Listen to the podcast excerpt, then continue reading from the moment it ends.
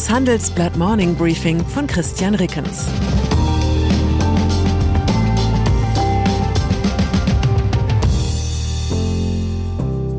Guten Morgen allerseits. Heute ist Mittwoch, der 5. Januar, und das sind unsere Themen. Merz macht Klarschiff. Porsche macht E-Fuels. Der Spiegel macht süchtig. Nach einer kurzen Unterbrechung geht es gleich weiter. Bleiben Sie dran. Die Welt steht vor gewaltigen Herausforderungen. Zum einen die Energiewende voranzutreiben und gleichzeitig den Klimawandel einzudämmen. Und auch der Energieträger Wasserstoff gewinnt weltweit immer mehr an Bedeutung. Doch wie geht es weiter? Erfahren Sie mehr auf dem Handelsblatt Wasserstoffgipfel 2024 am 12. und 13. Juni in Essen. Infos unter handelsblatt-wasserstoffgipfel.de. Mit dem Vorteilscode Wasserstoff 2024 erhalten Sie einen Rabatt von 15% auf die Tickets.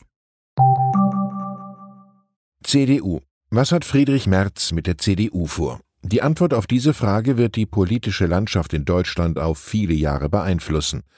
Wenn der designierte Parteivorsitzende die CDU zu einer wirtschaftsliberal-konservativen Kampftruppe zurückbaut, würde er damit vielleicht die AfD schwächen, doch in der Mitte könnten sich im Gegenzug die Ampelparteien ungestört breit machen.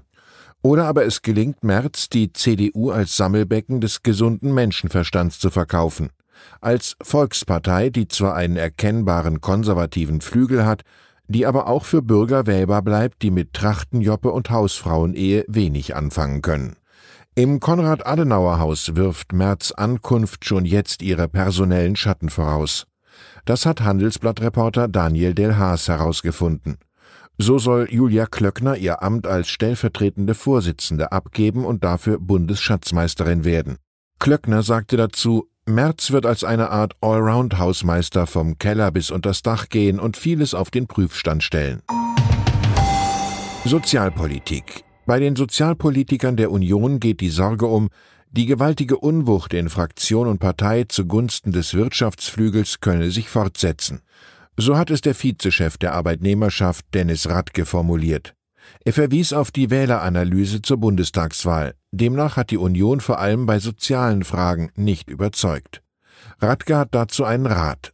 Merz wird sich ein Stück weit von den Ultras in seiner Fankurve emanzipieren müssen, wenn er die CDU wieder auf Erfolgskurs bringen will, so Radke. Banken. Seit ich als Wirtschaftsjournalist arbeite, also seit mittlerweile fast einem Vierteljahrhundert, höre ich es immer wieder. Deutschland sei overbanked, heißt es. Zu viele Bankschalter konkurrierten um eine zu kleine Zahl von Kunden.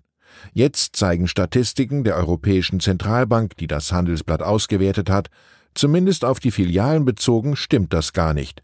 Davon gibt es in Deutschland relativ zur Einwohnerzahl deutlich weniger als in vielen anderen europäischen Staaten. Die Zahl der Bankfilialen ist in Deutschland zwischen 2007 und 2020 um dramatische 39 Prozent gesunken.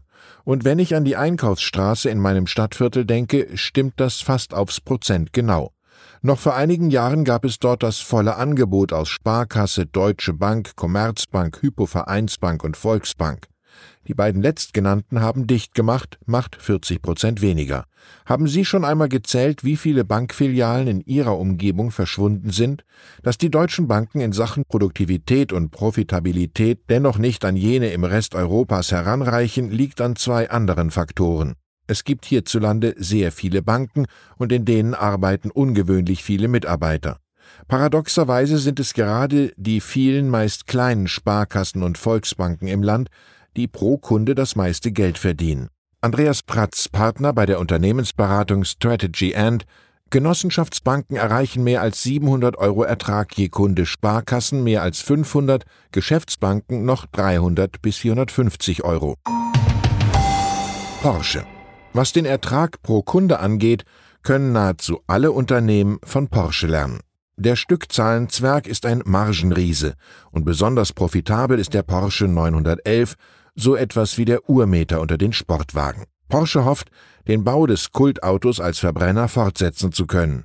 Deshalb investiert das Unternehmen massiv in die Entwicklung von E-Fuels, ein klimaneutraler Benzinersatz, der mit Hilfe von Strom aus Wasser und CO2 hergestellt wird.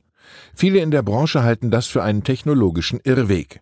Tatsächlich aber hat Porsche noch einen Plan B, wie meine Kollegen Martin Buchenau und Roman Tyborski berichten. Es könnte passieren, dass die EU am Ende E-Fuels doch nicht für den Autoverkehr als CO2-freie Alternative akzeptiert. Aber es könnte für den Luftverkehr freigegeben werden. Dann würde Porsche als E-Fuels-Lieferant der Fluggesellschaften CO2-Zertifikate bekommen, mit denen das Unternehmen wiederum die Emissionen seiner 911er kompensieren könnte. Vorschlag. Vielleicht muss man konsequenterweise dazu übergehen, jedem 911er-Fahrer nur noch so viele Liter Benzin zuzuteilen, wie er sich zuvor CO2-frei erflogen hat. Das würde dem Meilensammeln einen ganz neuen Reiz verleihen. Kasachstan. In Kasachstan sind es die steigenden Preise für ganz normalen Kraftstoff, die derzeit in vielen Städten Demonstranten auf die Straße treiben.